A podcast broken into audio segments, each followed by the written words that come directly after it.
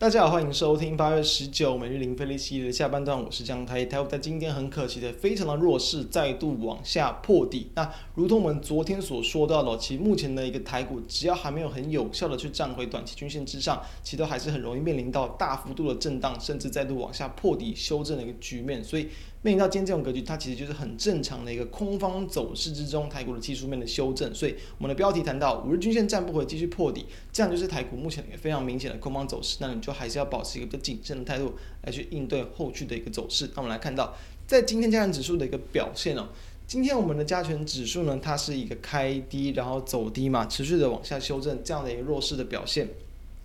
会这么的弱，其实当然一个也是跟就是说这个可能国际市场啊去担忧，就是在于可能林总会有提到，有可能在今年会去这个提前缩减购债。那因为说缩减购债，就是把市场的资金有点缩回来。放出的速度减缓了，所以说呢，当市场就会担忧说嘛，就有点类似升息的概念。当整体市场的资金被收回或者是变少，这种流往风险性资产资金一定也会变少，当然都压抑到股市的表现。所以台股在这样的一个影响，加上说目前的信心都还是没有办法的很有效的一个回笼，所以今天持续的往下破底。加上指数今天是这个开低走低了，然后尾盘收最低了，直接去跌了个跌了个这个四百五十点，非常的弱嘛。柜买指数也是跌了四点呃四点六五点，非常的弱。所以目前的技术面我们可以看到，在今天的加权指数就是开盘就直接去开在五日均线附近，没有有效的站回，直接往下破底，并且是。跌破了昨天的低点的这个一六四一八点，那把这个时间放的稍微大一点点，其实就可以看到，现在加权指数呢有其实算是也也有一点跌破了在今年二月份的这样的前波的一个高点的一个这个位置。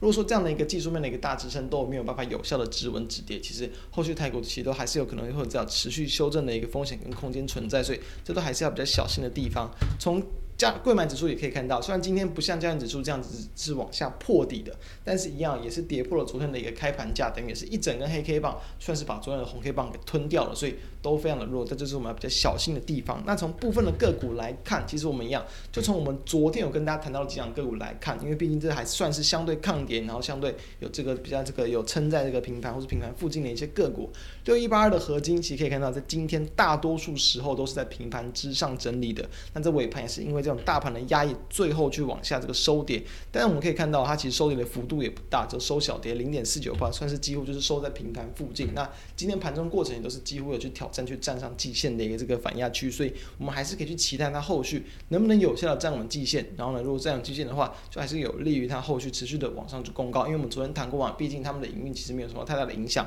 目前其实很多的个股其实就只是这个台股的一个这样的一个筹码跟信心的影响来去压抑股价，所以有没有机会股价去重新反映到？基本面是还是可以值得期待的哦。再来我们看到，当然从这个呃，我们上周就跟大家谈到了四七二一的美期嘛，非常的强，今天再度去攻上涨停板，盘这么弱还能攻上涨停板，这就是这种这个强势股强者恒强的一个这个力道。我们可以看到，在八月十号，其实当时我们谈到，八月十号呢是美琪嘛，它这个这攻涨停板嘛，然后呢创下近期的一个收盘的新高价，再隔一天，哎，一天强一天弱，隔天非常的弱，几乎又是这个的一根长黑 K 下去。八月十一号很弱，但是我们谈到八月十一号的收盘其实是完全没有跌破月均线，等于说它算是一个往上创高之后往下回测一下月均线，测试一下这种中期的支撑，再隔一天八月十然后再都去网上公告然后呢，最近这几天呢，我们可以看到，几乎就是沿着五日均线强势的往上创高嘛。从当时我们谈到，其实大概还在九十六块钱以下哦。今天呢，已经来到收在一百二十七块哦，其实也是大约有这个三成左右的一个这个涨幅，所以